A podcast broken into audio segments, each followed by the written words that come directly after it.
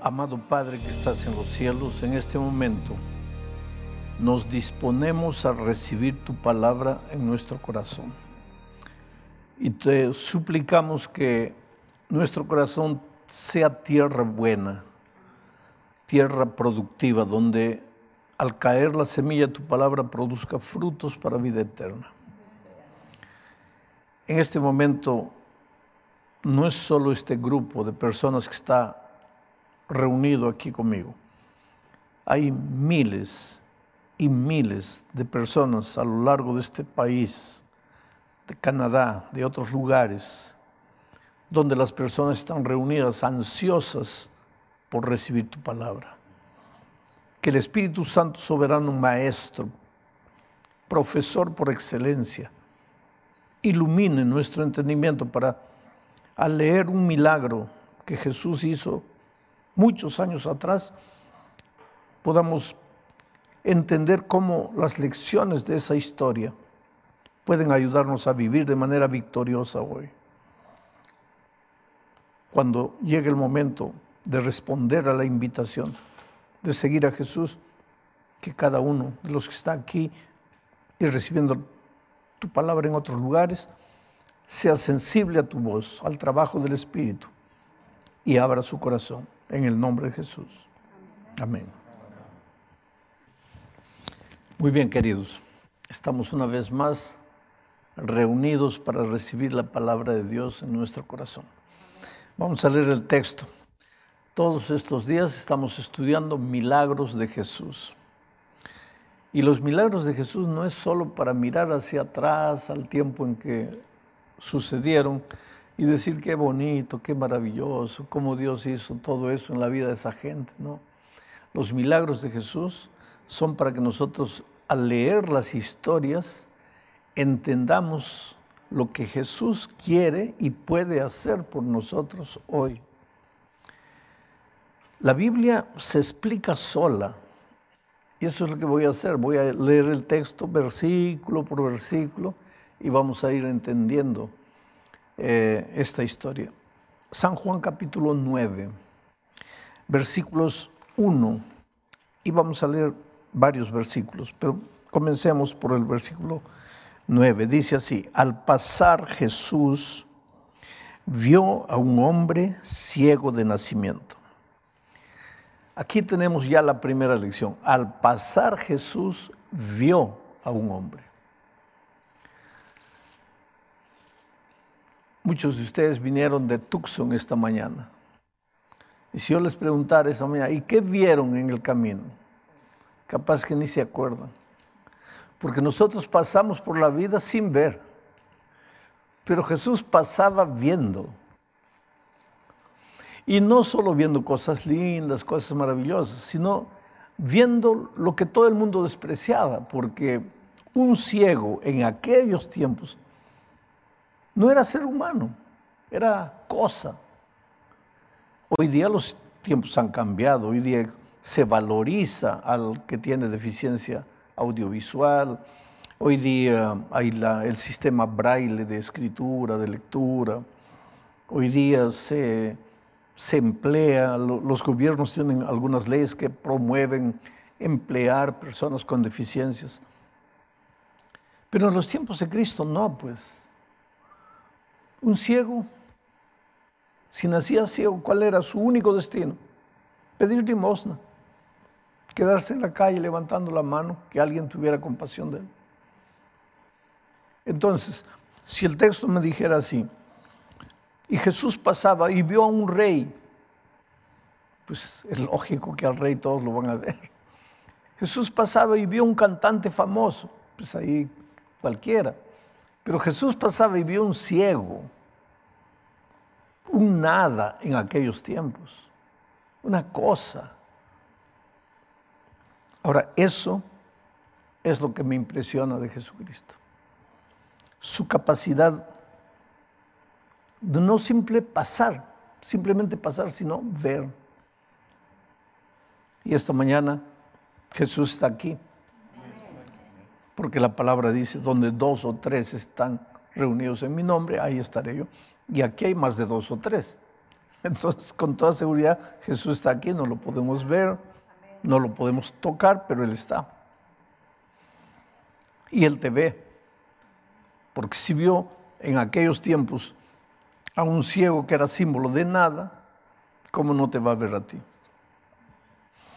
Y cuando te ve, conoce tu historia, conoce tu pasado, conoce tu presente y conoce tu futuro.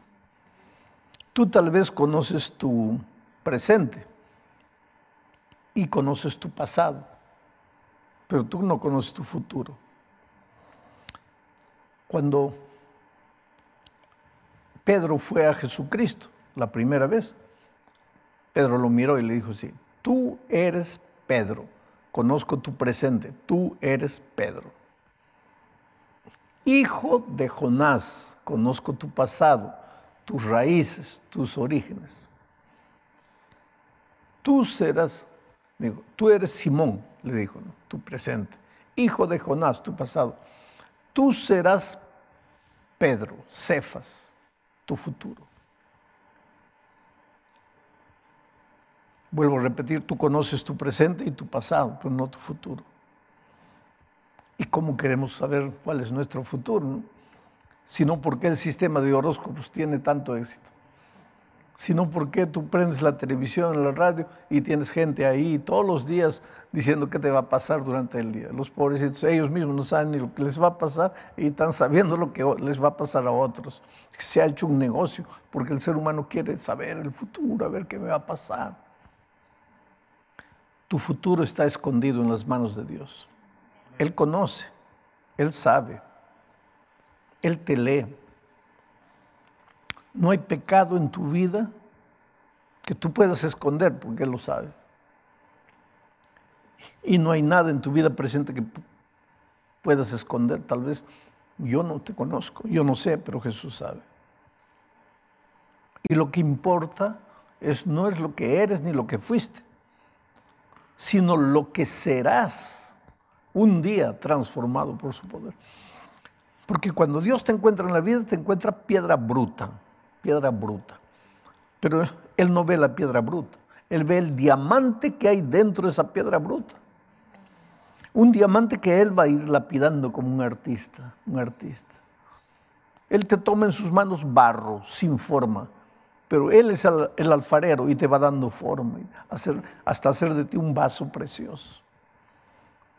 Por eso es que tú no tienes que lamentarte, ay, ¿qué es de mi vida? Yo estaba saliendo de una prisión en México después de visitar a los presos y un joven levantaba la mano, ay, pastor, ¿qué hice con mi vida? Pastor, ¿qué hice con mi vida? Yo le digo, mira hijo, no te preocupes, ¿qué hiciste con tu vida?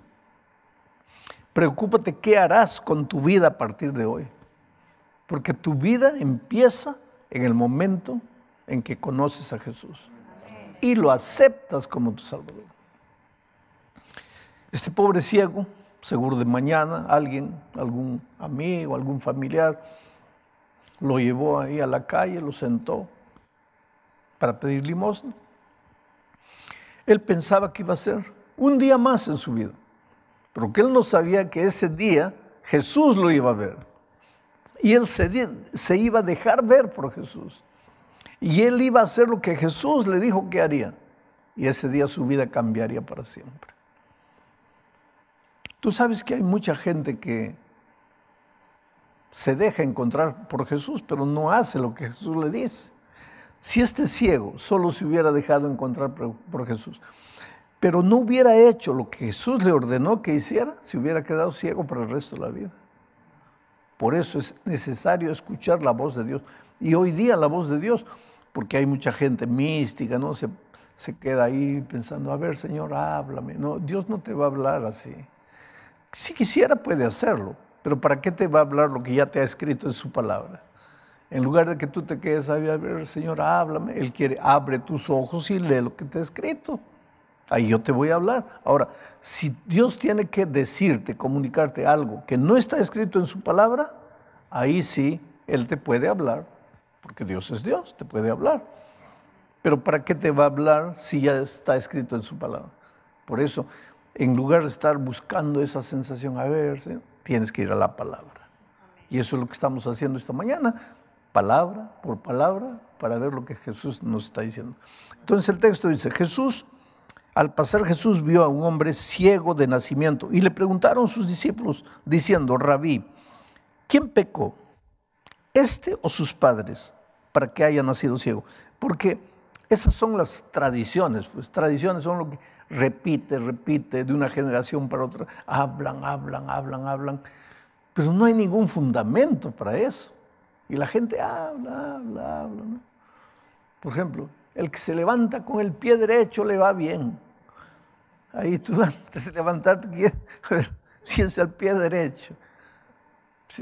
Tradiciones, hablan, hablan. Y en los tiempos de Jesús decían que cuando alguien sufría era porque sus papás habían pecado o porque él había pecado.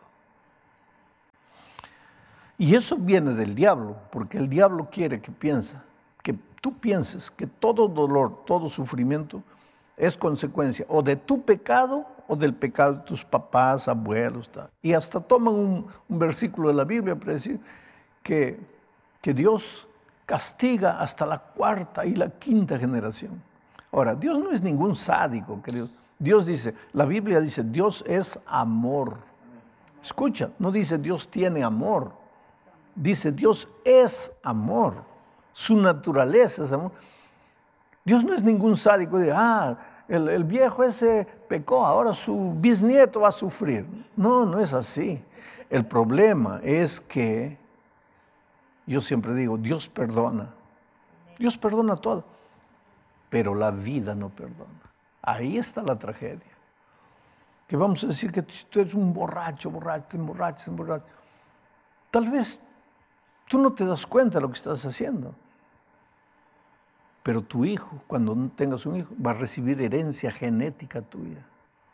Tu nieto, tu bisnieto. Ahora, Dios no lo está castigando al bisnieto, sino que la vida está cobrando lo que es. Un día yo encontré un muchacho, ay, pastor, a mí Dios no me perdonó. ¿Por qué no? Porque estoy con sida y Dios no me cura. No, querido, Dios te perdonó. Pero entonces, ¿por qué no me cura? Porque la vida no te perdona. Pues eh, vamos a hacer un, ejemplo. Tú decides subirte al, vigésimo piso y, te arrojas, te quieres suicidar. Tú no eres dueño de tu, vida para disponer tu vida, pero decides matarte, te subes. Y cuando estás por el décimo piso, te arrepientes de, lo que has hecho. Y le pides, Dios mío, perdón. ¿Tú crees que Dios te perdona o no? ¿O qué te va a decir? No, déjame pensarlo. Tu palabra de perdón no salió de la boca, ya vino el perdón divino. Ya, en el, en el noveno piso ya estás perdonado. ¿Y ahora? ¿Y ahora qué va a pasar contigo? Pues te vas a reventar. Pero Dios no te perdonó, te perdonó pues, pero la vida no te perdona porque hay una ley llamada la ley de la gravedad. Eso es lo que la gente no entiende. que Dios perdona, pero la vida no perdona. Por ejemplo, un hombre golpea a la esposa. La pobre esposa se va. Pide perdón ahí después el hombre. La esposa cree, vuelve. La vuelve a golpear. La esposa se va. Pide perdón, vuelve. La vuelve a golpear, la esposa se va. Pide perdón, vuelve la vuelve a golpear.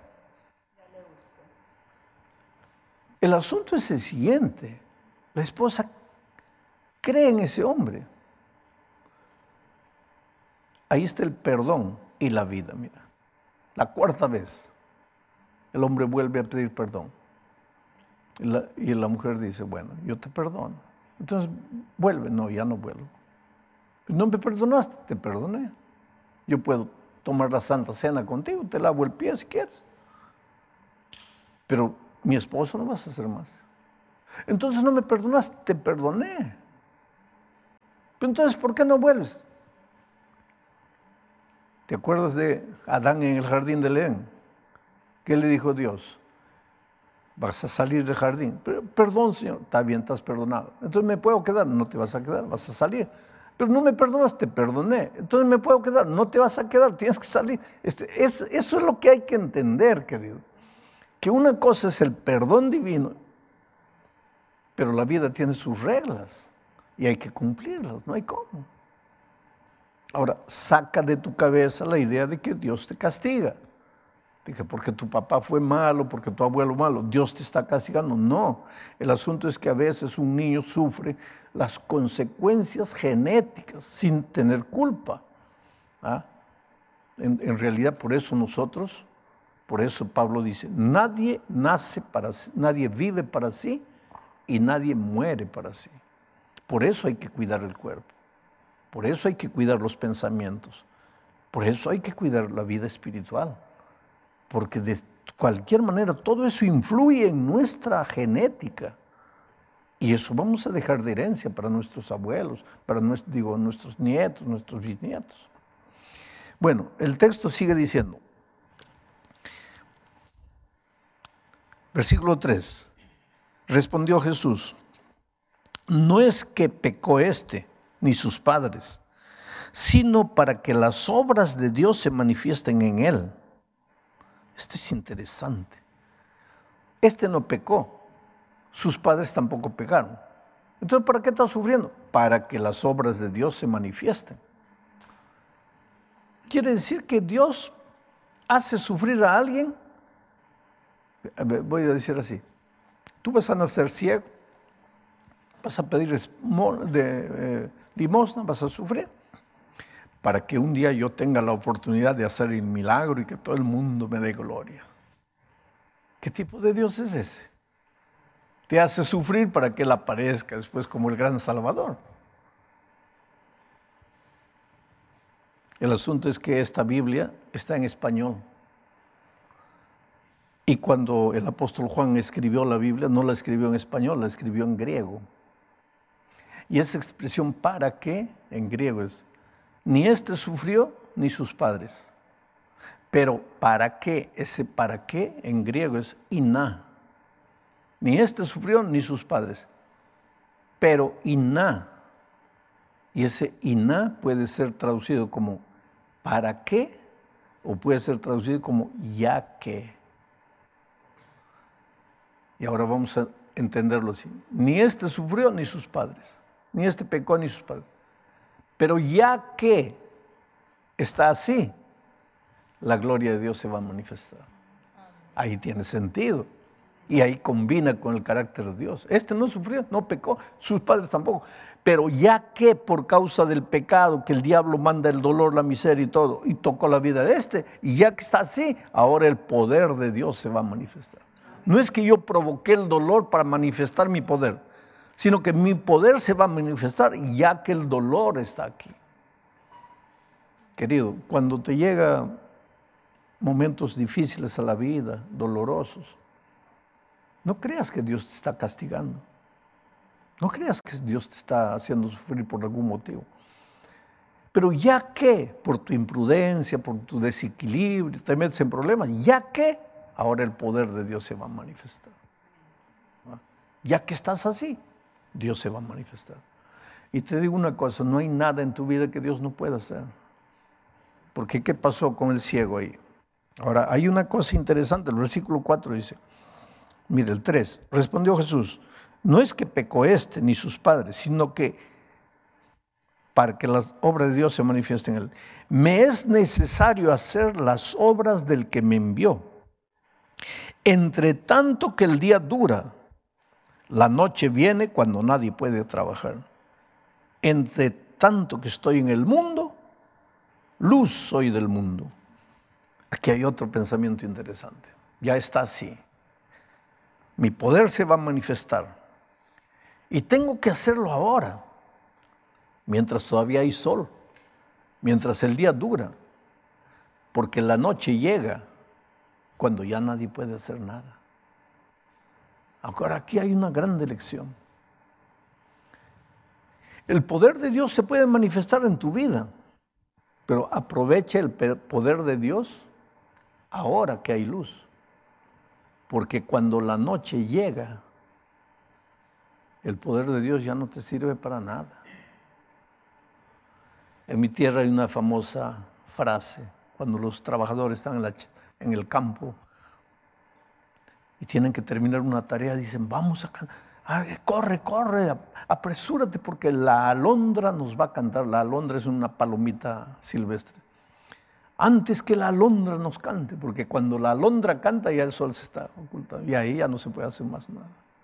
Sí, la lección es, haz lo que tengas que hacer ahora. Porque cuando la alondra canta, o porque cuando la noche llega, ya no puedes. Ahora mi pregunta para ti y para todos los que me están viendo ahí en diferentes lugares es, ¿hace cuánto tiempo Dios está tocando tu corazón? ¿Hace cuánto tiempo Dios te está llamando? Porque cuando Dios te llama es porque quiere entrar en tu vida y manifestar su poder. ¿Hace cuánto tiempo está tocando tu corazón? Y tú a veces dices, no, sí, sí, un día, un día, no, no, mañana, no, no, pasado mañana, no, cuando me jubile, no. Y ahora viene Jesús y te dice, oiga, si tienes que abrirme el corazón, ábreme ahora, que el, día está alumbrando, porque la noche llega, quiere decir, siempre en la vida llega un momento cuando ya no vas a poder tomar decisiones. Por eso la Biblia dice, hoy es el día de buena nueva, hoy es el día de decisión. Por eso la Biblia dice, si oyeres hoy su voz, no endurezcáis vuestro corazón. Toma tu decisión, entrégate a Jesús ahora, ríndete a Jesús. Ábrele tu corazón. Yo no sé, ahí tú me estás mirando a través del, del grupo pequeño donde estás. Este es el momento de tu decisión, no puedes postergar.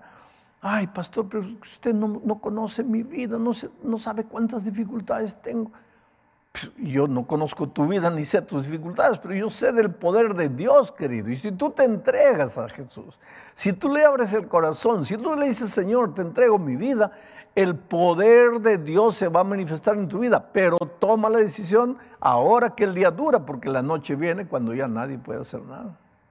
Que, miren, de cada versículo sale una lección maravillosa la palabra de Dios. Ahora, dicho esto, Jesús escupió en la tierra e hizo lodo con la saliva y untó con el lodo los ojos del ciego. Y le dijo, ve a lavarte en el estanque de Siloé, que traducido es enviado. Fue entonces el ciego y se lavó y regresó viendo. Ahora es interesante, a veces nosotros en lugar de sacar las lecciones preciosas de la palabra de Dios, llevamos algunas cosas hacia la literalidad. Yo conozco gente que cuando comienza a perder la visión, en lugar de ir al, oculista, escupe en la tierra, mezcla la saliva con, con tierra y se coloca el lodo. Eso lo hizo Jesús, querido. Y en realidad, ahora vas a entender por qué Jesús hizo eso. ¿Tú crees que hay algún poder milagroso en la saliva con tierra? No, no te vas a poner a querer curar a las personas de la ceguera con barro. Jesús tenía otro plan y ahora vas a ver. Primero, ¿qué hizo? Hizo barro. Le colocó aquí. Y le dijo que ahora ve al tanque de Siloé, al estanque de a la fuente del agua, a una especie de piscina, a una especie de tanque bautismal. Le dijo, ahora ve y lávate. Ahora mi pregunta es la siguiente. Jesús sin hacer estas cosas podría haberle dicho, ve. Y el ciego podría haber visto, ¿sí o no? Sí. Claro, Dios tiene poder. Y entonces, ¿por qué hizo todo este aparato de que barro le cubría el barro, le dijo, ve al tanque, ¿por qué? Porque Jesús nos quiere enseñar una lección. Hay cosas que Dios puede hacer, pero hay cosas que aunque Dios puede hacer, no las va a hacer porque tú tienes que hacerla. Porque tú tienes una participación humana, pero en el proceso de la salvación, ¿cuál es tu participación humana? Aceptar. Tú tienes que querer, tú tienes que decir sí. El, el ciego tenía que hacer algo. Jesús le colocó el barro y le dijo, ahora ve al tanque bautismal, ve al río, ve al tanque Siloé y lávate. Agua. ¿Cómo se llamaba el tanque? ¿Qué dice aquí el texto bíblico que leí? ¿Y el tanque se llamaba qué? El enviado. ¿Quién es el enviado? Jesús. Él fue el enviado. Es interesante. Mucha gente dice así. En otras palabras, lo que Jesús le estaba diciendo al ciego, bueno, tus pecados son perdonados, tú vas a comenzar una nueva vida. ¿Tú crees? El ciego seguramente que dijo, sí Señor, yo creo. Entonces ahora te vas a bautizar. Pero ¿por qué me voy a bautizar? Yo ya te amo, yo ya te entregué mi vida, ¿para qué tengo que bautizarme? Porque hay mucha gente que dice así. Señor, pero yo ya te entregué mi vida, ¿para qué tengo que bautizarme? El otro día alguien me dice, pastor, yo amo a Jesús con todo mi corazón, ya le he entregado mi vida, pero no quiero saber nada con la iglesia. Pastor, iglesia es otra cosa, Jesús es otra cosa. ¿Qué, qué, qué? Que Jesús es una cosa, iglesia es otra cosa. ¿De dónde sacas esa historia tú? Porque Jesús tiene en la Biblia dos ejemplos para ilustrar lo que es Él. Dice, yo soy la cabeza, mi iglesia es mi cuerpo. Ahora, ¿cómo sería si yo voy, te doy un beso en la mejilla? Yo, yo amo la cabeza, un puntapié en la canilla, no quiero nada con el cuerpo. No, pues, porque si yo amo tu cabeza, amo tu, tu cuerpo. Porque tú eres uno, tu, cabeza tú no está separado, está unido. Entonces, ¿cómo es? Yo amo a Jesús, pero no quiero nada con la iglesia. Y el otro ejemplo es aquel que Jesús dice que Él es el esposo y la iglesia es la esposa. A ver, ¿cómo sería si yo voy donde este caballero, le digo así, te invito a cenar esta noche a mi casa, te voy a preparar un espagueti al pesto, mi especialidad ven a las ocho, pero no me traigas a la sinvergüenza de tu esposa. ¿Vendrías? ¿Qué hombre que se presa de ser hombre va a permitir que hablen mal de su esposa? Ahora, si Jesús dice que Él es el esposo, y tú le dices, Señor, yo te amo, pero la iglesia no, y Jesús se, se va a quedar tranquilo. Pero pastores que en la iglesia hay mucha, mucho chisme, que no me saludan, que hablan mal de mí. ¿Quién te ha dicho que la iglesia es perfecta? Hay una escritora que dice así, la sierva del Señor. Débil o defectuosa como la iglesia de Dios pueda ser, es la niña de los ojos de Dios. No te atrevas a tocarla. ¿eh?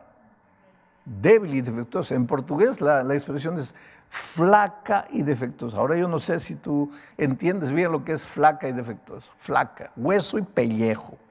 Literalmente, flaca, una mujer flaca.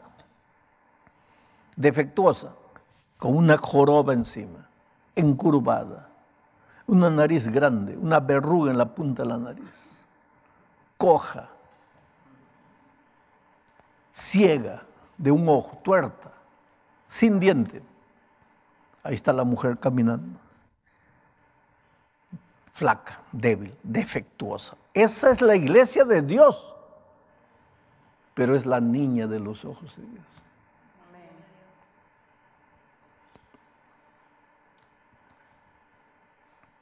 Tú no puedes ir a la iglesia por causa de los hombres. Tú tienes que ir a la iglesia por causa de Jesucristo a pesar de los hombres. Porque los hombres no murieron por ti en la cruz para salvarte. El único que lo hizo fue Jesús. Entonces tú dejas de ir a la iglesia cuando Jesús te dice, mira, no quiero verte aquí, sal fuera aquí. Ahí sí. Pero que el hombre te diga, que el hombre te haga, que no te salude, que chismeo de ti, que ¿qué te interesa? Una vez Jesús estaba yendo con Pedro después de la resurrección, estaban caminando y Juan, Juan, Juan estaba atrás y Pedro le preguntó a Jesús, Señor, ¿y ese? Y Jesús le dijo literalmente, si yo quiero que él viva o que muera, ¿a ti qué te importa? Tú sígueme. El problema es ese, yo conozco mucha gente que está lista para bautizarse. No, no, no, yo todavía no, porque para ser como ese no quiero. Pero ¿quién te dice que te vas a bautizar para ser como ese? Si tú ves un hipócrita en la iglesia, déjalo pues. No dice Jesús que en la iglesia tiene que estar el trigo y la cizaña hasta el día de la venida de Cristo. Tú entras, pero para hacer trigo, no para hacer cizaña. Por eso Jesús le dijo, ve al tanque de Siloé. El, tanque, el estanque de Siloé es el símbolo del, del tanque bautismal, de la pila bautismal. Ve y lávate. Por eso cuando tú entras al tanque del bautismal, entras, el pastor te sumerge. Y por eso Marcos 16, 16 dice, el que creyere y fuera bautizado, este será salvo. Ahora, para nosotros el problema es el español de nuevo. El que creyere y fuere bautizado, para nosotros nos da a entender qué cosa. Que tú puedes creer y después, si quieres, puedes bautizarte. Pero en el griego no está así. En el griego no es el que creyere y fuera... No, en el griego está el que creyere siendo bautizado. O sea, en la idea de Juan no hay creer, eh, de Marcos, porque Marcos 16, 16 dice el que creyere y fuera bautizado. En la idea de Marcos no hay creer sin ser bautizado. El, el bautismo es el creer, la expresión del creer es el bautismo. Si tú dices yo creo, yo creo, pero no te bautizas, no crees. Porque el creer así, sí, amén, gloria a Dios, qué bonito, me gusta. Eso no es creer. Santiago tiene una, una frase dura, dice, ¿tú crees en Dios? Pues los demonios también creen y tiemblan. ¿Y por qué no se salvan? Porque dicen, ah, sí, amén, gloria a Dios, pero no se bautizan. Porque el creer bíblico es el que cree siendo bautizado. Y por eso Jesús le, hizo, le dijo al tanque, al, ciego, ya está, yo hice mi parte, ahora ve tú y lávate. Y cuando el, el ciego fue al tanque, sus ojos se abrieron. Y Dios quiere hacer maravillas en tu vida. Ah, Dios, Dios tiene un plan para cada vida. ¿Sabes? Hace muchos años en una ciudad, un pueblecito chiquito allá en México, nació Pedro. Ah, si los padres supiéramos cómo nuestras actitudes influyen en los hijos, pero a veces nosotros no somos padres, pero nadie nos enseñó a ser papá y no sabemos educar a los hijos. Y los padres de Pedro, pues el papá golpeaba a la madre, la golpeaba.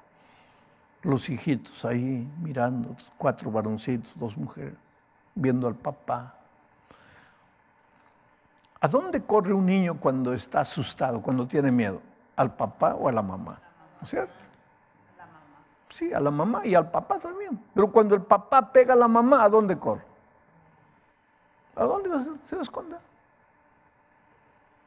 Y, el papá que pega a su esposa delante de los hijos no se da cuenta de la tontería que está haciendo, porque no, no está solo pegando a la mujer, está abriendo marcas profundas en la vida de los hijos para el resto de la vida. Esos niños cuando crezcan no van a poder ser felices. ¿Por qué? Porque cargan cicatrices profundas. Y eso es lo que aconteció con Pedro. Ahora hay una cosa, los niños crecen porque el hijito de 3, 4, 5 años, ese crece. Y cuando crece, ah, y este muchachito Pedro llegó a los 15 años. Al ver esa situación en casa, a los 13 años comenzó a beber mezcal, ni siquiera tequila, ¿no? El aguardiente fuerte a beber. A los 15 años ya era un pobre alcohólico. Y Tú preguntabas, ¿pero por qué? Por los amigos. No, no eran amigos. En realidad, en el fondo lo que él quería es escapar, escapar del mundo miserable, del mundo cruel que estaba viviendo. Ver a su padre golpeándoles a la mamá. Y pues así piensan los hombres. La esposa me abandonó, me meto a la bebida. El marido me dejó, me meto a la bebida estoy sin empleo, me meto a la bebida. La bebida no resuelve nada. La, bebida te narcotiza, te adormece, pero no te resuelve. Pero a los 16 años este muchacho así medio ebrio Le dijo a su padre, mira, has abusado de mi madre toda mi vida. Se acabó. Yo no quiero verte. Fue una discusión terrible. Ah, pero yo soy el papá. No, calma ahí. Tú eres mi papá, pero no eres más grande que yo. Yo me voy, porque no puedo más ver. Pero si me entero que tú golpeas a mi madre una vez más, yo vengo y te mato. Ahora, para que un hijo le diga eso al padre, pero es que en la vida a veces eres tan golpeado que pues, no sabes qué hacer. Y se fue. Se fue a una ciudad grande. Ahí la bebida no paraba. Se casó. Pasaron los años. Por causa de la bebida perdió a la esposa. Su vida se destruyó cada día, se hundía más y más en la bebida. Allí pensó, me voy a Estados Unidos, tal vez ahí todo sea de nuevo, diferente. Tú te puedes ir a la China, Marta, donde quieres, querido. Tu pecado te va a acompañar, tu vicio te va a acompañar, tú no te puedes librar. El ciego podría irse a la China, donde sea, continuaba ciego. La vida de él no acabó cuando se fue a la China, la vida de él, la ceguera de él acabó cuando Cristo apareció. Y tú puedes cargar tu pecado donde quieras, pero tu, tu vida solo va a cambiar cuando te entregas a Cristo. Y fue lo que Sucede, él, se vino aquí. Y durante cinco años con un poco de... porque lo asustaron también, le dijeron, mira, la ley aquí en Estados Unidos como en México. Aquí tomas escándalo, vas preso. Entonces cuídate. Y aquí un año, dos años, tres años, cuatro, cinco años sin beber. Y todo el mundo ya pensaba que había vencido, pero no. Sin Cristo no hay victoria auténtica. Sin Cristo tú puedes prometer así un mes, dos meses y pues caes. Y él volvió. Solo que esta vez cayó feo, ¿sabes? Feo. Ya estaba casado nuevamente aquí. Su hogar se destruyó completamente. Aquí tuvo dos hijitos. Las niñas lo miraban. Él veía en los ojos de las niñas, no vergüenza, pero como diciendo, si tú eres mi papá, si tú tendrías que ser mi ejemplo, si tú tendrías que ayudarme, y mira lo que es. Y yo soy tu hija, ¿cómo te puedo ayudar? Si tú eres mi padre, tendrías que ayudarme. Y eso lo hacía sentir. La borrachera lo llevó a un grado de desesperación que llegó a un hospital psiquiátrico, en un estado de depresión, porque intentó suicidarse, porque pensaba la vida la vida. ¿Para qué vine a este mundo? ¿Para qué nací? No, no, hay, no hay peor situación en la vida de un ser humano, ¿sabe? Querer salir. Te estás ahogando en la arena movediza, ya la arena está hasta aquí. Dios mío, ¿qué hago? Y no puedes. Y cada manotazo que das para salir te hundes más y te hundes más y te hundes más. Había un vecino que le hablaba de Jesucristo y él, no, no, no. Pero llegó un momento en que él pensó, Dios mío, ¿qué hago? Un día estaba tomando y de repente en la mitad de tomar levantó los ojos al cielo y había ido dos veces al hospital psiquiátrico. Y ahí cayó de rodillas, tiró la botella al suelo, levantó los ojos al cielo y dijo, Dios mío, si tú no haces por mí un milagro, estoy perdido. ¿Para qué vivo? Por lo menos déjame morir. Déjame morir porque mi vida no tiene sentido. Perdí empleo, perdí dinero, perdí familia, perdí todo, perdí el respeto, la dignidad, no soy nada. ¿Para qué vivo? Y ya te dije, la palabra no sale de tu boca y la respuesta vino. Y una mano invisible lo tocó. Yo digo invisible porque nadie tomó fotografía de la mano ni él sintió la mano, pero es lo que la sierva de Dios dice, que cuando tú clamas a Dios, la mano invisible viene y toca tu vida. Y de repente él se sintió curado y nunca más tocó una gota de alcohol. Y Pedro esta mañana está aquí, allí para decirle a Dios, Señor, yo creo en tu poder, yo creo en los milagros. Tú eres grande. Y si yo en este momento estoy hablando con alguien que está prisionero de algún vicio, sea droga, cigarro, pornografía, bebida, lo que tú quieras, querido. Si estás esclavizado, sabes que estás destruyendo tu vida, que no puedes más, no sabes qué hacer, no sabes a dónde ir, cae de rodillas, abre tu corazón, dile, Señor, yo no puedo, pero tú puedes, haz maravillas en mi vida. Pero para eso tienes que, primero, dejar que el Señor Jesús te coloque el barro. Segundo, tienes que ir al tanque bautismal y lavarte. ¿Cuántos de ustedes quisieran decirle al Señor Jesús hoy, Señor, te entrego mi vida y yo quiero prepararme para el santo bautismo? ¿Quieren levantar la mano? Dios les bendiga ricamente. Y allá donde estás tú mirándome, mientras ella está cantando, tú deja que tu corazón se entregue a Jesús Levántate, entrega tu vida a Jesús. Ahí está el director del pequeño grupo para abrazarte, para ayudarte.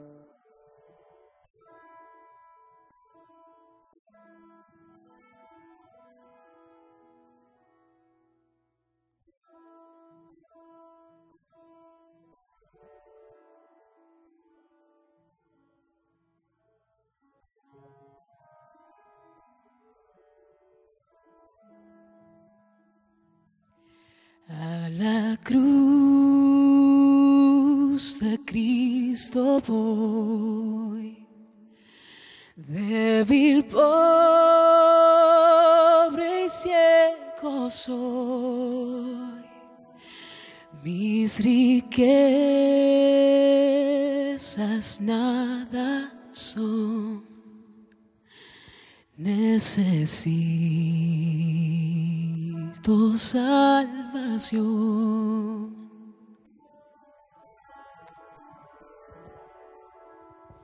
Cristo a ti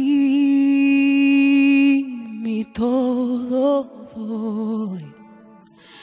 Tiempo amigos cuanto soy. Cuerpo y alma tuyo son en eterna posesión.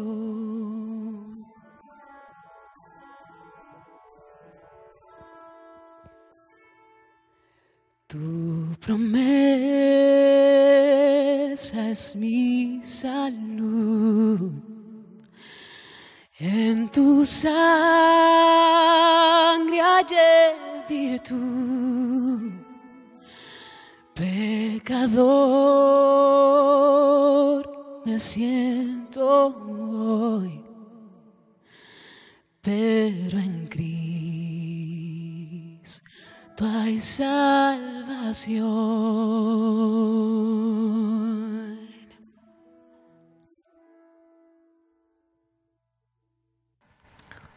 Solo en Cristo hay salvación. Por eso no endurezcas tu corazón. Hoy es el día de buena nueva. Acepta a Jesucristo mientras, mientras el día dura, porque la noche llega cuando nadie puede hacer más nada. Hoy, ahora, en este momento. Vamos a orar.